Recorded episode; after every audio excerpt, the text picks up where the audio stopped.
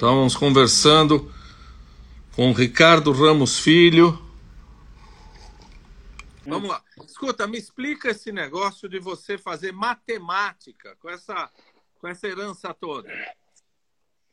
É, foi justamente por causa dessa herança, né? Por isso que você vê aí no meu histórico, é, foi o, a, a, minha primeira graduação foi em matemática, né? Eu é, eu tinha muito medo de, de, de, escrever, de fazer literatura, de ser comparado, de é, não me sentia muito autorizado a virar escritor.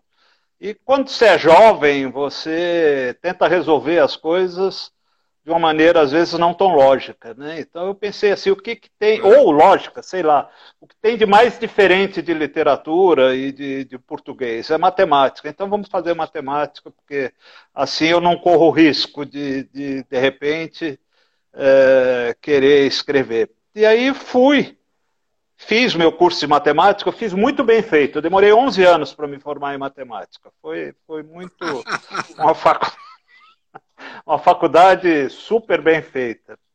E nesse período, já no fim da faculdade, eu comecei a não estava muito legal. Aí eu fui fazer terapia e descobri que eu queria escrever. E aí eu já estava com um romance quase, um romance juvenil quase pronto. E aí eu lancei. Mas também fiquei na área de juvenil e infantil. E hoje eu estou escrevendo mais para adulto, hoje eu estou escrevendo também para adulto. Hoje eu escrevo crônica. O último livro que eu lancei foi um livro de crônica. Eu estou com outro de crônica pronto. Estou escrevendo um romance. Já é uma coisa mais para adulto. Né? Dizer, Como é o então, seu último livro? É... Como se chama o seu último livro? Oi, o chama Conversa Comigo. Conversa Comigo. É um livro de, de crônicas que saiu pela Penalux. Tá? É... Ricardo, o... É, né? Vamos falar um pouco do Graciliano? O Graciliano é um camarada, era um camarada que só tinha um ginásio, era um autodidata, estudou sozinho latim, inglês, francês, italiano. Eu estava lendo a biografia O Velho Graça, né? do Denis de. Isso, isso. E Denis Carvalho. Recebeu... Denis Moraes. Denis Moraes. É, Denis Moraes. Ele fez um. E o Graciliano fez Manuel da Costa Pinto do Camus. Isso. Então ele traduziu o Camus também. O Graciliano traduziu o Camus. Ele teve ele, duas traduções. Ele traduziu a peça né, do Camus e traduziu é, Memórias de um Negro, do, de o, puxa vida, me fugiu o nome agora, é Washington alguma coisa, é um escritor americano. escritor, ele traduziu dois livros. E Oi, como é que você aqui. pode falar dele, um pouco da infância dele, que ele eu queria saber como que o Graciliano conseguiu, né, é, de maneira autodidata, né, aprender tantas línguas, né, aprender esse número de línguas. É, o Graciliano, ele, ele, ele, ele vivia em, em Alagoas, né, é... que embora o velho Graça fosse um é, ateu renitente, ele não dispensava falar um graças a Deus, se Deus quiser, não é verdade? Isso aí. Ele era de uma família muito religiosa, né? As irmãs dele, até hoje, são uma, são uma família muito religiosa, né? Uma família imensa, né? Ele era o mais velho de 16 irmãos, quer dizer, então... É, é, mas ele era ateu. E, embora ele fosse ateu, ele lia muito a Bíblia, ele adorava a Bíblia, e tem uma Bíblia nele. A, a gente doou todo, todo o material referente a Graciliano para o IEB, o Instituto de Estudos Brasileiros, fica na USP. E lá tem uma Bíblia, que era a Bíblia dele, toda anotada. Ele, ele lia a Bíblia como se fosse literatura, né? E, e escrevia, comentava, fazia comentários na Bíblia e tudo. Está lá no IEB, tem essa Bíblia lá no, no IEB. Né? É, mas ele era ateu. Como eu sou também. Então, como é que é? Como eu sou também. Ah, como boa parte da família dele, meu pai, minha mãe, eu, meus irmãos, somos todos. Eu estava te perguntando, uh, vamos retomando, ele só fez o ginásio, ele era um autodidata, aprendeu latim, sim, inglês, sim. francês, italiano, traduziu Camus. ele dizia o seguinte, que ele não consultava dicionário, ele lia os dicionários. Ele adorava, ele era louco por dicionário. Ele, engraçado que meu irmão, que é editor, a, a, o que ele gosta como editor é de trabalhar com dicionário também. Ele é um, ele adora trabalhar com dicionário. Tá? E, e, e, o Graciliano lia dicionário, se divertia com dicionário. Era um leitor de dicionário. Né? Em Alagoas, e... Ah, perdão, pode, pode completar. Não, em Alagoas, não, eu, eu concluí. É, o que você tinha me perguntado, que eu não cheguei a responder, e eu não sei se o pessoal, é, se eu consegui ouvir, era como que um, um cara que só fez ginásio e, e autodidata conseguiu aprender quatro idiomas, né?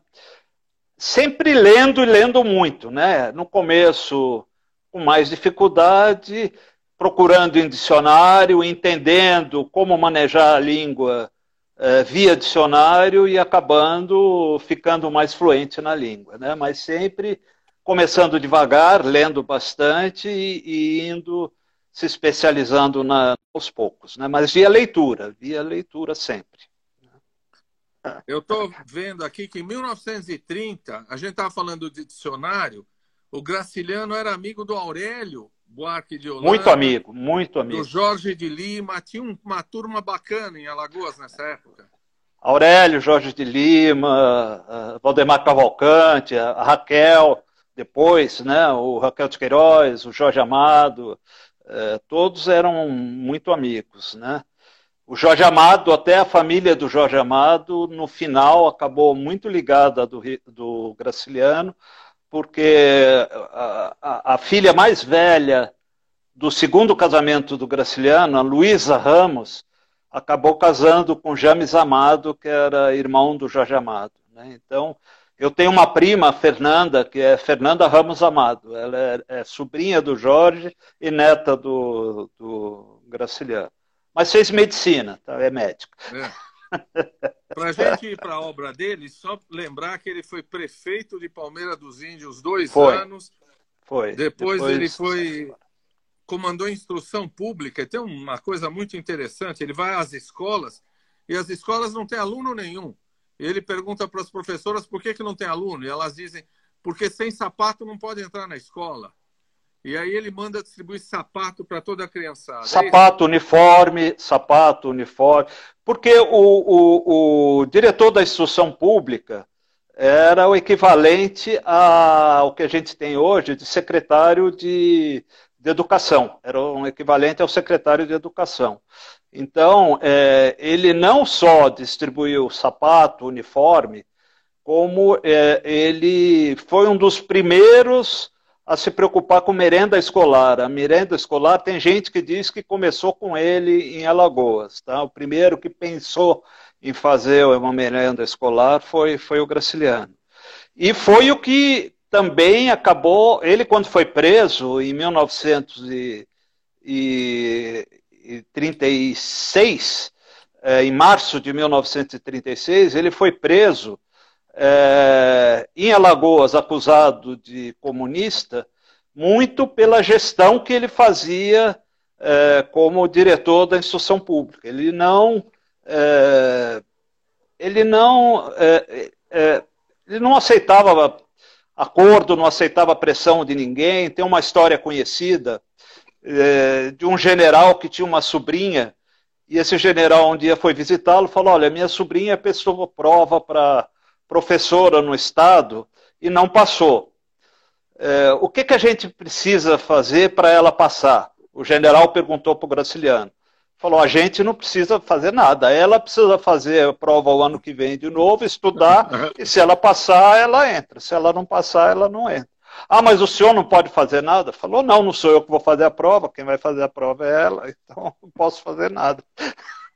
E, e os milicos da época ficavam muito bravos com isso, né? Ficavam é. dele não aceitar nenhum tipo de pressão. Acabou sendo preso por, é, por intransigência, vamos dizer, mas acusado por, de ser comunista. Né?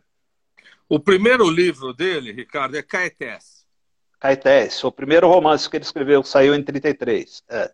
O que, que você, é. você conta pra gente? O que, que eu acho? É o, o Caetés é assim. É, o Caetés eu gosto muito, você citou aí o Manuel da Costa Pinto. O Manuel da Costa Pinto é um dos que. É, é um do, eu já conversei com ele, ele é um dos livros que ele mais gosta do Graciliano, mas não é considerado é, o, o, melhor romance Caetano, do, do, do Graciliano, até por ser o romance de estreia.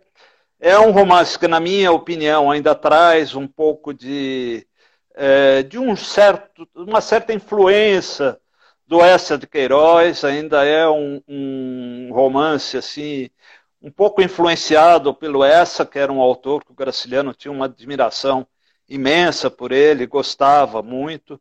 Eu acho que o Graciliano vai é, começar a ser mais graciliano, mais ele mesmo, já a partir do São Bernardo, que é o próximo, que saiu em 35.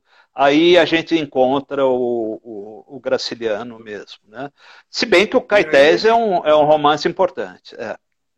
E aí ele dá origem a um dos personagens mais marcantes da literatura brasileira, que é o Paulo Honório, não é? Paulo Honório, que é o, é o fazendeiro capitalista, né? o fazendeiro de um capitalismo cruel, né? de um capitalismo até sanguinário, né? do, do cara que quer vencer a qualquer custo. Né? Assim, e, e, que tem é, muitos problemas, né? e que acaba.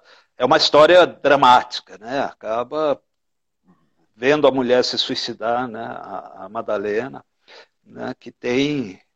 É, que é um tipo de, de de tratamento, de desfecho que o São Bernardo tem, é, que não era, embora ele fosse acusado de comunista, não era um, um, um tratamento muito de acordo com o ideário do Partido Comunista. Porque se a gente for ver, a Madalena é o que a gente chama de heroína positiva. Né? E nos livros do Partidão, na época, o herói positivo não podia morrer. Né? Quer dizer, o herói positivo tinha que chegar no fim do livro e vencer todo o mal. E a Madalena não vence o mal. A Madalena se suicida e, e, e o mal prevalece. Né? Tanto que o Graciliano é um escritor que teve muita sorte em termos de cinema. Né? Uhum. O Graciliano, é, ele teve o, o São Bernardo foi filmado pelo Léo Hirschman, foi, é um filme muito bom. Vidas Secas pelo Nelson Bastos, Pereira dos né? Santos. Com Otto, o, o, quem faz o Paulo Honório é o Otto Bastos. Bastos. No, no, no, no, o Vidas Secas é, é um filme feito pelo, pelo Nelson Pereira dos Santos, que faria mais tarde o, o Memórias do Cárcere também. Mas uhum. o que pouca gente sabe é que antes de fazer o Vidas Secas, o, o Nelson Pereira dos Santos tinha mandado um roteiro para o Graciliano é, do São Bernardo. Ele queria fazer o São Bernardo. E aí o Graciliano leu o, o roteiro, chamou o Nelson, que era mocinho, isso foi começo da década de 60. O Nelson era muito moço, o Nelson Pereira dos Santos. E o Graciliano falou: escuta, é, mas eu, eu li o seu roteiro, no seu filme a Madalena não morre. Aí o, Nelson falou: não, Graciliano, a Madalena não pode morrer. Ele falou: tá bom, então você não pode fazer o filme, porque no meu São Bernardo a Madalena morre. e você que eu saiba vai fazer o, o meu São Bernardo, né? Então a Madalena tem que morrer. e nos três filmes que foram feitos das obras dele tem atuações magistrais, né? O Atila Iório em Vida Seca. O Atila Iório que fez o, o, o Fabiano, né? O Fabiano. E, o e a Cinha Vitória, que era uma... É, é, é a estreia do... do no, no, no Vidas Secas aparece também o que viria a ser um grande ator, o Jofre, Jofre Soares, que também era, era lagoano, né? Que faz o fazendeiro, né? O fazendeiro cruel. Era a estreia da. Puxa, esqueci o nome dela, é Maria, a que faz assim a Vitória, é o primeiro filme que ela faz. Ela era secretária é, de uma empresa de filmes quando ela foi descoberta pelo Nelson e acabou fazendo assim a Vitória e fez muito bem. Né? O Carlos Vereza, que para mim é muito duro hoje reconhecer, mas ele fez um trabalho maravilhoso no, no como meu avô, né, Graciliano, se eu visse é, no, no Memórias do Cássio, se o Graciliano visse ele falando hoje, o Graciliano ia dar várias voltas no túmulo, né, mas ele fez bem feito, fez bem feito. E o Jofre Soares também está no Memórias do Cárcere, preso. Também aparece no Memórias aparece. do Cárcere, também aparece, também. Né? Era um grande ator, né? Era um grande. Começou tarde para o cinema, ele já estreou no, no Vidas Secas com mais de 40 anos e tudo. Ele tinha, ele serviu na Marinha junto com um dos filhos de, do Graciliano, na Marinha, Marinha Mercante, né? É, o Jofre com o Múcio Ramos, que era um, um dos filhos do primeiro casamento do Graciliano. Uh, o seu pai é do segundo casamento, né? Com Dona Segundo casamento. Era filho da Dona Luísa Ramos, minha avó, muito querida. Muito. Tá. Eu era apaixonado Depois... por ela. Sou apaixonado, é que ela já morreu. Né? o, o, o Antônio Cândido, esse eu acho que quem quiser também um outro livro interessante sobre o Graciliano, é do Ivan Marques, também. Também, também, interessante. O Antônio Cândido diz o seguinte, o Graciliano tem duas, dois momentos aí. O, o, o nosso professor Cristiano Batista também fala isso, dois momentos. Um que é dos romances e o outro que é uma coisa mais uh, introspectiva, que é uma coisa da vida dele, não é? Você vê essa, esses dois momentos na produção do Graciliano? Isso foi o, foi o que eu trabalhei muito no meu doutorado, né? Até porque a gente ah. costuma a gente costuma dizer que o Graciliano se referia a ele como romancista Graciliano Ramos. Né?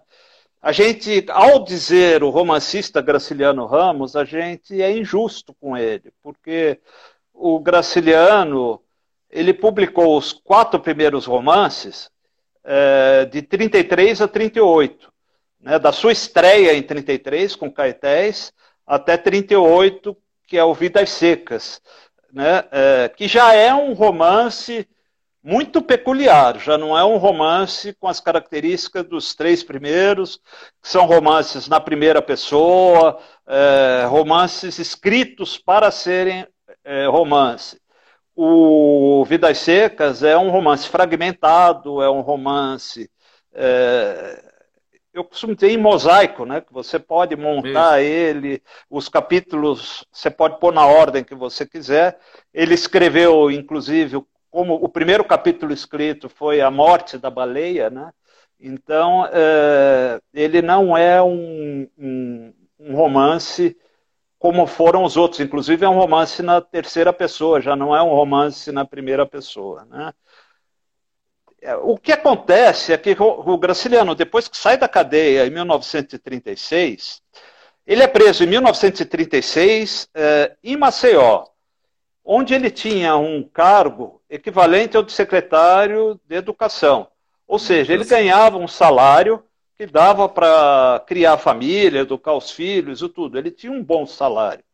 Quando ele vai preso e, e, é, e é levado para Ilha Grande, no Rio, ele sai de Alagoas muito magoado com Alagoas, porque não houve na época nenhuma voz em Alagoas que se erguesse para defender o Graciliano. Então ele, ele, ele fica magoado com Alagoas e quando ele sai da prisão, em janeiro de 37, ele resolve que não vai mais voltar para Alagoas. E fica no Rio. O Graciliano nunca mais voltou para Alagoas depois que ele foi solto. E é, ele precisava fazer alguma coisa que desse dinheiro. Então, a prosa curta era o melhor caminho, porque ele escrevendo esses textos mais curtos, ou mesmo um, um, um, conto como é A Morte da Baleia, né? Ele podia vender esses contos em jornal e fazer dinheiro para. Ele morava numa modesta pensão na Rua do Catete, com uma mulher e duas filhas pequenas. Meu pai tinha ficado em Maceió com um avô materno e uma tia. Né? Ele precisava participar de concurso, como ele é, colocou a Terra dos Meninos Pelados num concurso para ganhar algum dinheiro. Ganhou, tirou terceiro lugar, ganhou. Tirou terceiro lugar porque é, o, o ideário da ditadura Vargas não permitia muita imaginação no livro. Eles queriam histórias em que a imaginação não tivesse tão presente, histórias que trouxessem mais o ideário do governo. E, o, e A Terra dos Meninos Pelados era um livro muito é, muito fantasioso, com muita fantasia, com muita alegoria. Então ele não conseguiu tirar primeiro lugar, mas com o terceiro lugar que ele tirou, ele, ele pagou três meses de, de pensão. Então ele precisava escrever, publicar em jornal e ganhar o dinheiro que os jornais pagavam. Eu acho que ele se habituou a fazer prosa curta, é, fragmentada, que aliás eu acho que tem muito a ver com o estilo seco dele, né? e, e não voltou a escrever. Ele escreveu Infância, que é um romance de memórias, mas muito fragmentado, com textos curtos, e escreveu Memórias do Cárcere, que deixou, é, deixou incompleto, né? que ele demorou desde que ele saiu da prisão em 37 até 53 para escrever e deixou é, é, incompleto, né? não, não chegou a terminar. Né?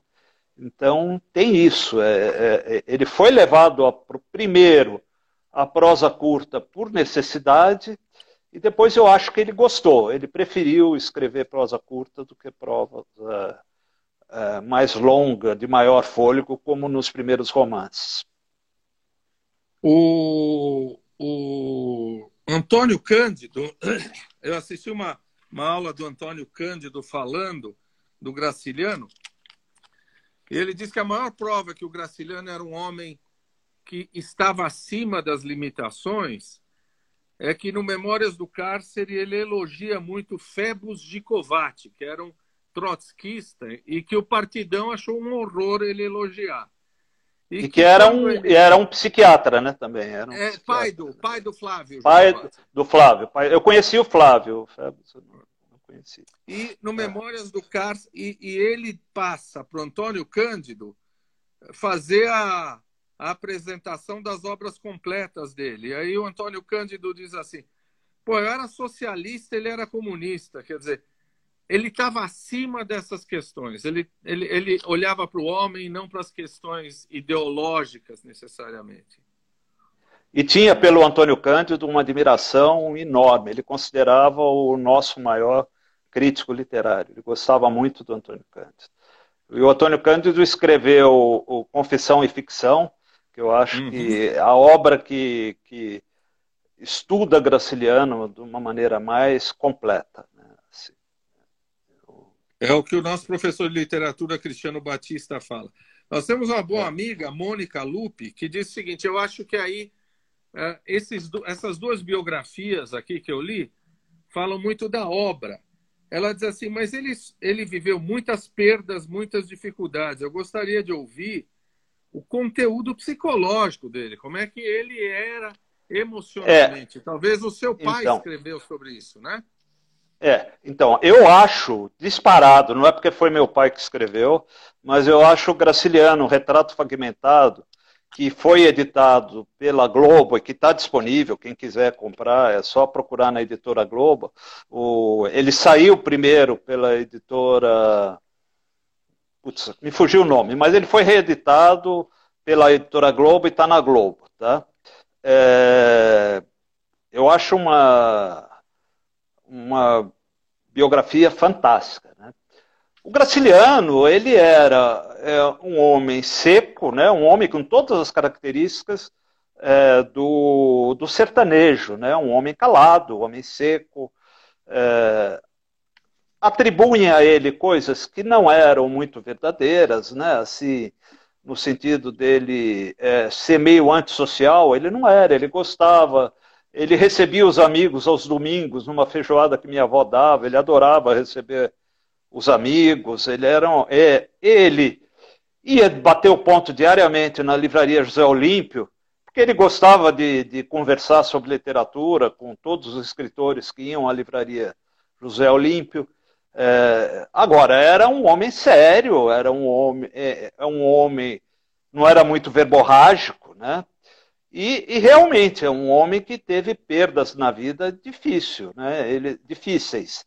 Ele perdeu um, um filho que se matou, né? Se matou depois de, de matar um cara, né? O cara ele matou. É, ele gostava de uma moça. Essa moça é, começou a sair com o cara. Ele era meio, ele tinha tinha alguns problemas e ele surtou. Viu esse cara com a moça, matou esse cara e quando ele viu o que ele tinha feito, ele se suicidou. Né? Esse não o é filho o mais velho. Né? Não, esse é o Márcio. É o Márcio. Márcio. É o filho mais velho do primeiro casamento. Né?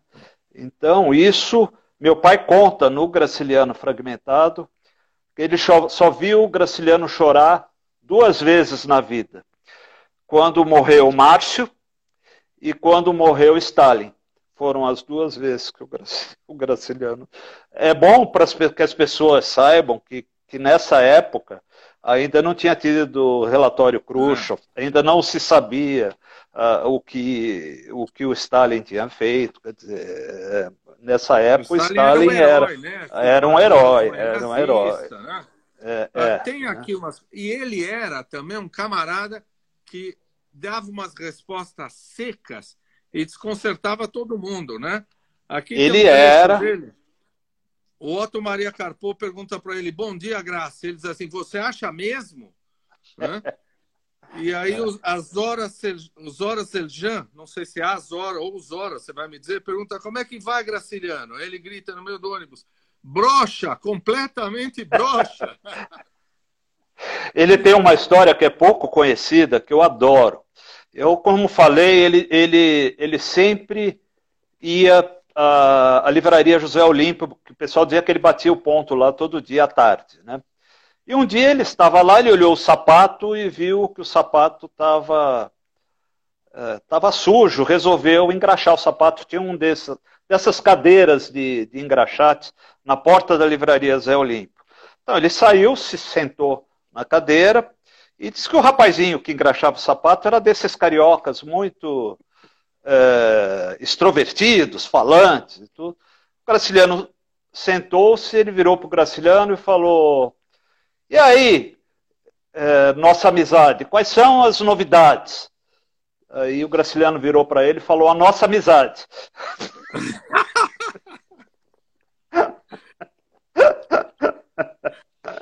É, é, muito. Esse era o jeitão dele, né? Assim, essas respostas muito, muito. Que meu pai tinha muito isso também. Meu pai tem umas também que são comentadas, assim. Uma dessas respostas que são dadas é, imediatamente, né? Meu pai, uma vez, numa inauguração, é, inauguraram uma biblioteca no Carandiru. E nessa época, meu pai era presidente da UBE. Né? É, eu sou presidente da UBE hoje, mas meu pai foi presidente da UBE também. E o governador convidou para a inauguração dessa biblioteca no Carandiru, onde é hoje a Biblioteca São Paulo. Né? É, e meu pai foi, foi meio mal-humorado, não queria estar lá, né? mas foi. E aí, num determinado momento, o governador chamou meu pai para dizer umas palavras. Né? Meu pai subiu no, no palco e aí o governador perguntou, falou, e, e o senhor, como escritor e presidente é, da UBE, o que, que o senhor acha de ter uma biblioteca é, aqui no Carandiru? Meu pai falou, ah, eu acho ótimo, afinal de contas o sonho de todo escritor é ter leitor cativo. O sonho de todo escritor é? O sonho de todo escritor é ter leitor cativo. Ah, leitor cativo. Então era um jeitão meio deles. Meu pai era alagoano também, desses alagoanos aí, meio sisudos, né? meio é, de poucas palavras. Assim. Meu pai era mais alegre, era mais brincalhão. Eu sei que o que eu vou te perguntar é, é, é você vai, você pode responder dizendo, tem que ler toda a obra. Mas infelizmente o pessoal e eu li que o, o, o, seu pai não deixou vocês lerem rapidamente os romances do Graciliano. Esperou que vocês tivessem um nível de leitura, né? um nível de compreensão maior. Mas você acha que. A gente que tinha o... que ser leitor formado. É. Você acha que o Vidas Secas é o romance paradigmático de quem quer conhecer o Graciliano? Eu acho, eu acho que é um romance. É, dos romances do Graciliano, talvez seja o, o, o, mais fácil de ler. Assim, até pela própria fragmentação do romance, até pela essa modularidade dele, não é um romance tão difícil de ler. Né? Então, é, eu foi o primeiro livro que eu li dele. Foi o primeiro livro que meu pai. Meu pai sempre fez uma mediação muito competente das nossas leituras. Tanto eu quanto meu irmão nos tornamos leitores compulsivos, muito por essa mediação competente que ele soube fazer. Muito é, ele ele dava os livros que a gente ia ler ele conversava sobre os livros que a gente lia. Então é, a gente foi sempre desde cedo e a gente tinha um horário para dormir. A gente ia para a cama às 8 horas é, não tinha negociação mas se quisesse ficar acordado até às 9 podia desde que ficasse lendo na cama né? então é lógico que a gente todo dia a gente ficava das 8 até as 9 lendo na cama e rapidamente a gente percebeu que depois das. Uh, que ler não fazia barulho. Então, quando eles apagavam o abajur e se despediam da gente, saíam do quarto, a gente acendia o abajur e continuava lendo. Muitas vezes eu varei a noite inteira lendo. Muitas vezes minha mãe entrou no quarto para chamar a gente para ir para a escola, eu tinha passado a noite inteira lendo. Então, e meu pai, meu pai achava que ler o Graciliano, tanto eu quanto meu irmão, se a gente não gostasse do Graciliano, ficaria muito chato para a gente. Né? Então, mas que para a gente gostar de, de Graciliano, a gente precisaria ser um leitor mais experiente, um leitor mais completo. Então ele era contra a gente ler o Graciliano muito cedo. Eu li, o primeiro livro que eu li do Graciliano foi Vidas Secas, eu tinha 16 anos. Eu tinha 16 anos, mas eu já era um leitor bastante eh, eu lia muito já. Com 16 anos eu já tinha lido muito, muito mesmo. Né?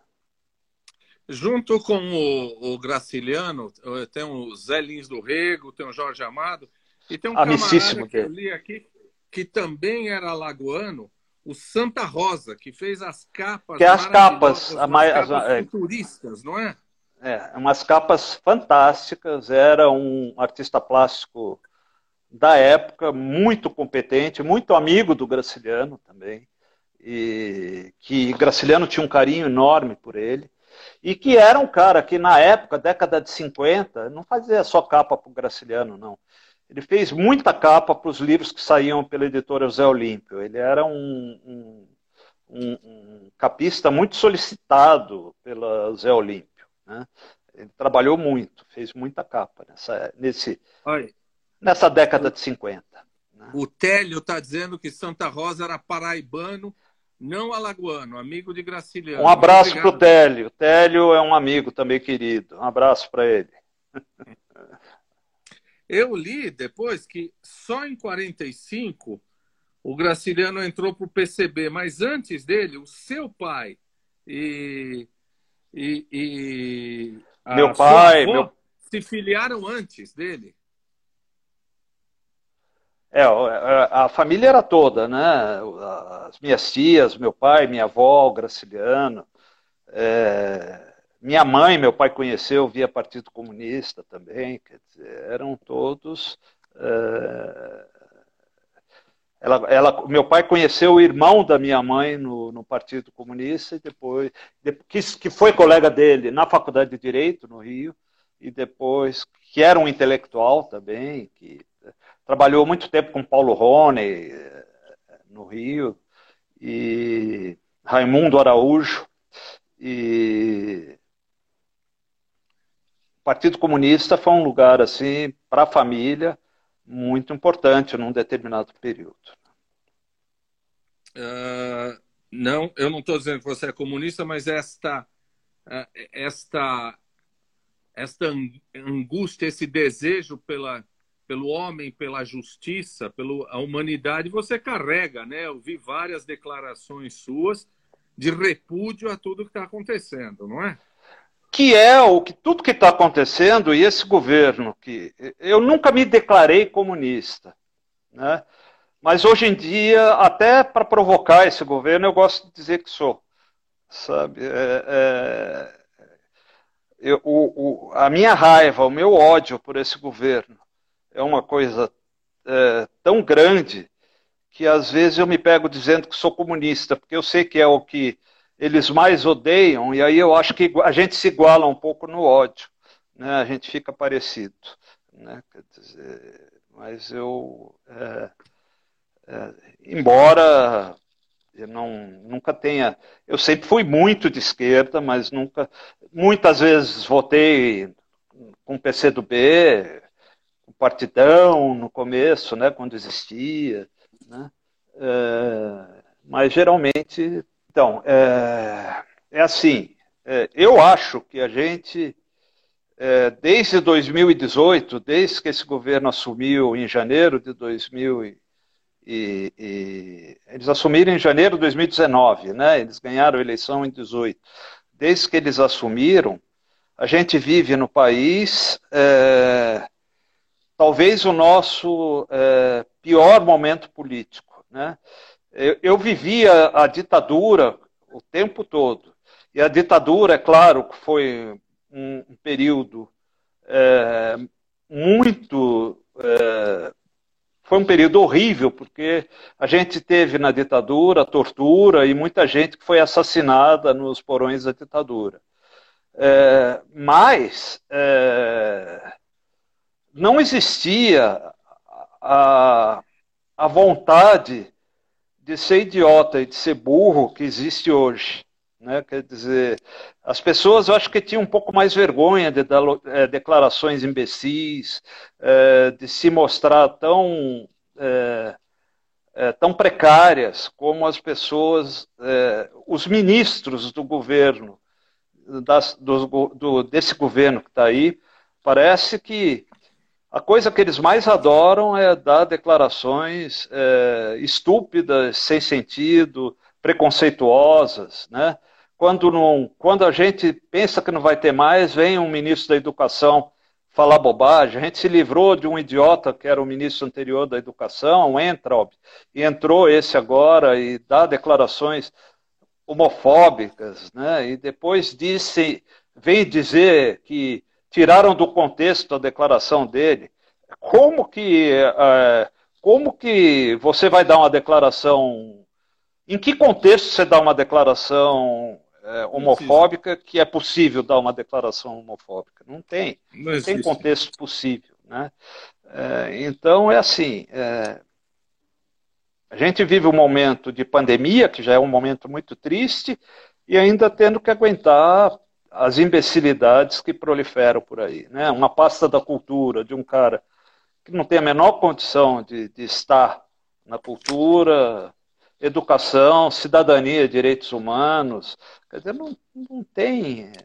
Não a escapa, pasta da tem... cultura é uma fria, né? É uma fria. São várias frias. É. São várias frias, né?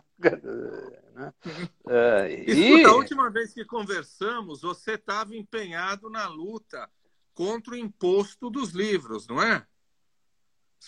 Eu tô. A gente fez uma campanha é, é, contra a taxação do, do, do os 12% né, de, de taxa é, no livro, que na prática elevaria o livro para 25% na ponta, né, na venda. Né?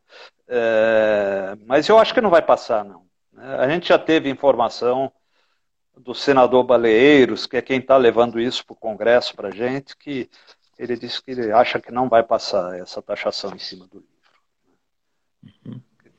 Uh, o, o Vidas Secas tem uma coisa que é muito. Eu, eu, vou avançar um pouquinho, porque nós perdemos muito da, da tua palavra, né? O, vi, Não, o Vidas claro. Secas é uma coisa que, me, me, quando li, me pareceu de um desespero danado, porque o Vidas Secas começa na seca e termina numa nova seca. Quer dizer, como não tem saída, é o, é o tempo cíclico, não é isso? É um texto, é um tempo cíclico, mas talvez seja do Graciliano o romance que termina de uma maneira mais otimista. Né? Quer dizer, é, o final do, do Vidas Secas você tem uma luz né, no fundo do túnel. Né? Você, é, quer dizer, o Fabiano e sim a Vitória conversando ali dão a entender que eles estão acreditando que vão encontrar um lugar onde os meninos vão poder estudar, onde vai haver uma existência mais possível, com, com menos fome, onde eles e, e, e, termina assim de uma maneira é, a deixar esperança nesse sentido, né? Quer dizer, é, é claro que começa com seca e termina com seca, mas quando eles saem fugindo da seca, é, há pelo menos aquele sonho acordado que é colocado, né, de que é, eles consigam encontrar algum lugar onde a vida seja melhor, né, onde os meninos precisam, possam estudar e, e, eles não passem fome. Né. Então, é, o que é curioso em se tratando de, de, de, de Graciliano, né, terminar um livro de uma maneira otimista, né, ou tenuemente menos pessimista, né? otimista. Né? É, é, é, menos pessimista. É. Você, o seu mestrado, você, porque você é um autor consagrado de livros infantis, infanto-juvenis, né? Agora você está contando para a gente que está tendo é, é, é, uma outra um outro objetivo na, na, na tua escrita, mas o teu mestrado, você comparou a Terra dos Meninos Pelados, ou discutiu isso, e você tem um isso. livro que chama uh, Se Eu Não Me Chamo Raimundo, é isso? Quer dizer, Se Eu Não Me Chamasse Raimundo, Raimundos. Se Eu Não Me Chamasse é, Raimundo. Que é um livro que tem o mesmo nome do personagem da Terra dos Meninos Pelados, que é o Raimundo, e que é um livro que conversa com a Terra dos Meninos Pelados. É um livro.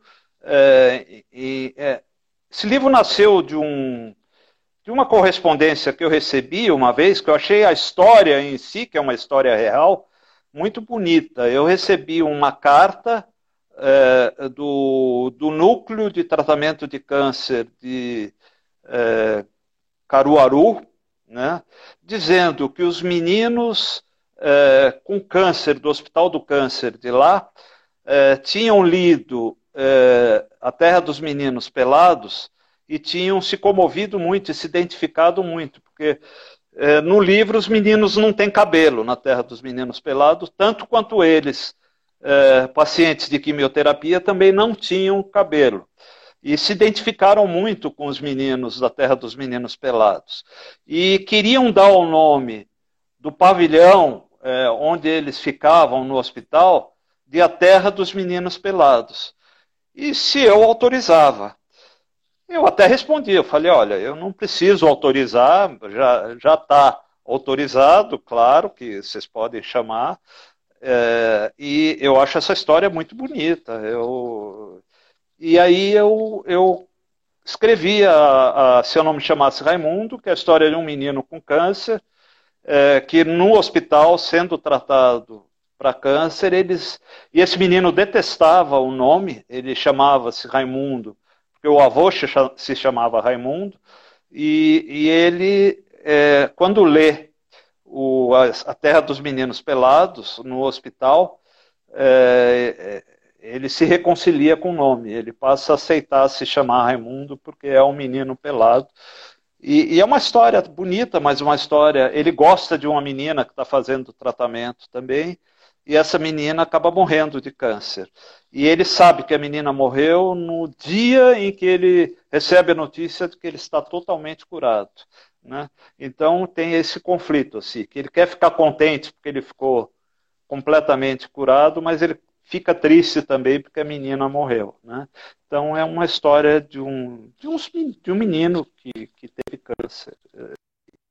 E os meninos pelados. Tem aqui um estudo interessante que ele aproxima o Graciliano do João Cabral de Melo Neto, que ele Sim. tem uma linguagem muito. Né? Quem que apro... ah, o, o, estudo aproxima? Eu acho que eles têm muitas características em comum. Né? É, é, é uma linguagem seca, é uma linguagem pouco adjetivada, é uma linguagem é, é, nordestina, os dois são, são nordestinos, né?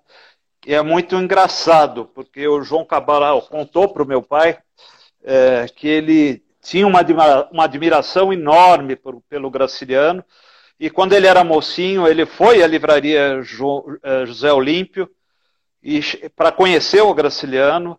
Entrou na livraria, o Graciliano estava sentado no fundo, num lugar que ele ficava na livraria, numa mesa no fundo da livraria, e ele não teve coragem de se aproximar do Graciliano. Ele não falou com o Graciliano e foi embora. Era, ele era tímido e não falou com o Graciliano. Foi embora sem falar com o Graciliano, né, o João Cabral. É, ele, ele tem Mas, um poema. O João tem, Cabral tem um poema. Fez um poema, A Máscara, né? Do, do, do, a Máscara Mortuária é do dele, porque tem do João Cabral, tem do Drummond também, tem, acho que o Vinícius fez também, tem, tem vários, vários poemas sobre o Graciliano. Né? né? E, e, você, claro, é, eu li uma entrevista sua para o Itaú Cultural que você estava muito, acho que você estava muito otimista, dizendo que a literatura vai bem, a literatura vai muito bem. É, eu continuo eu... achando, eu continuo é achando, acho, acho. Eu acho que a gente é assim. É, pelo tempo que eu ouço que a literatura vai mal, se ela realmente fosse tão mal como falam, ela já tinha acabado. Porque eu estou com 66 anos e eu sempre ouvi dizer que a literatura vai mal. Né? Eu sempre ouvi dizer que o jovem não lê, eu sempre ouvi dizer que é, poesia não vende. É, é, Existem algumas coisas assim que a gente cresce ouvindo falar. Eu acho que não é bem assim, não. Eu acho que é, existe é, não só a literatura vai bem, mas como eu acho que no momento tem uma coisa que eu fico muito pressionado e eu acho que a arte sempre reage muito na periferia. Está é, é tá aparecendo hoje um texto na periferia que eu acho de muita qualidade, que são as batalhas de Islã. Né? São as batalhas. O Islã é, é, é uma poesia que vem do, do hip hop. É, é um hip hop sem, é, sem música. Né? São batalhas verbais em que as pessoas se reúnem é, para falar poesia é, ao vivo, decoram um texto e dizem poesia ao vivo.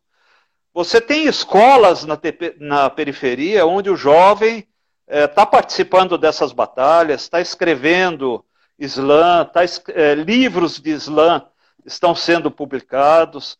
Então, o Islã, por exemplo, é, é, é, é uma poesia urbana da periferia que está muito viva, que tá, tá, a gente a gente talvez não conheça tão bem porque nós não somos da periferia, mas na periferia é, essa literatura está muito viva e eu acho muito bacana. Qualquer pessoa que vá para o que entre no YouTube procure ver como o, o que é o Islã, vai ver que é uma coisa muito legal. Eu, eu peguei já várias batalhas de Islã, que às vezes entro por curiosidade, é uma coisa emocionante. Né? Então, tem gente se, se interessando por literatura, e esses caras que participam das batalhas, eles, eles leem, eles leem literatura, eles procuram ler para conseguir fazer poemas de melhor qualidade. É, é, é, é entusiasmador o que a gente vê que está acontecendo aí com essas batalhas do Islã que tem na, na, na periferia. Então, é assim, é, é, eu acho que a arte sempre se reinventa, né? a arte sempre procura, se rebela contra o que está acontecendo, né? ela procura alternativas, né? então acho isso muito interessante. Né? E é o que me Olha, faz é, é, tão otimista. Né? Olha, vou te dizer, você levantou a bola, vou te dizer, eu convidei para o dia 5 de outubro uma estudiosa lá da USP, Thais Toshimitsu, para falar de literatura periférica. O que é, está sendo é. feito na periferia? E tem muita coisa, viu? Tem muita coisa, posso te garantir. Dia 5 vamos ouvir isso.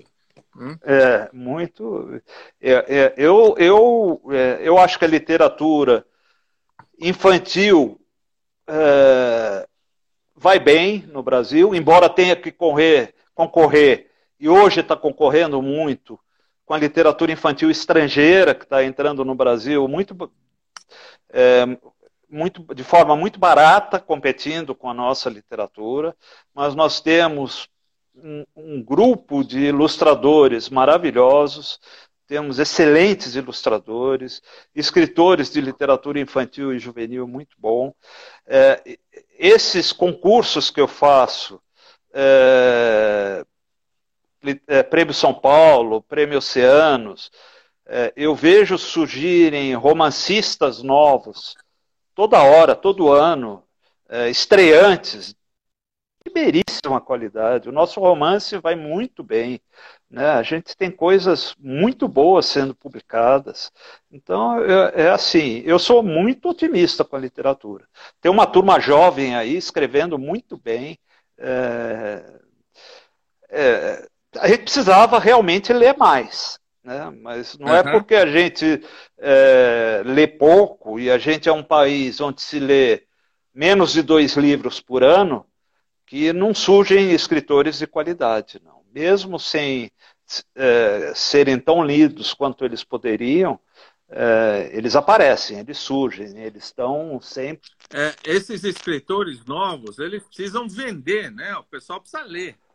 Né? Não adianta é, ter essa criatividade e não a capilaridade, né? É, para isso, é, nós ainda temos um livro caro, né? O, nosso, o livro ainda é caro, se você for ver. É, ainda tinha essa coisa elitista do ministro Paulo Guedes querendo comprar, é, cobrar imposto em cima do livro, que tornaria o livro ainda mais caro, né? É, quando o livro, eu acho que teria que ter, se fazer algum tipo de subsídio para o livro sair mais barato ainda, né? É, para as pessoas lerem mais, mas não há interesse do governo em, em, se ler, que as pessoas leiam, né? Porque quem lê é, tem, ganha, é, ganha capacidade crítica, né? E isso não interessa para os governantes atuais que o povo tenha capacidade crítica. Bom, nós temos um presidente que não fala 500 palavras, né? O vocabulário dele não, é de 500 não. palavras. Quer dizer, para que livro? É. Ele não lê. Não, ele nunca leu um livro na vida, não sabe o que é literatura. É... Ele tem até é, uma. Se ele lesse, talvez ele é, pudesse escrever histórias, porque ele gosta muito de inventar, né? Ele tem uma capacidade de criar, de inventar, de, de, de mentir, né? E o escritor é um fingidor, né? Finge tão completamente, né? É, então... Peraí, é... comparar... Comparar o inominável com Fernando Pessoa, com... você está de maldade. Não, mas é que eu. Que eu é, é, mas é maldade com o Fernando Pessoa, né? É lógico. é, que é um cara que eu, eu sou apaixonado por ele, né? eu gosto muito. Né? Ricardo, vou deixar você, acho que foi maravilhoso.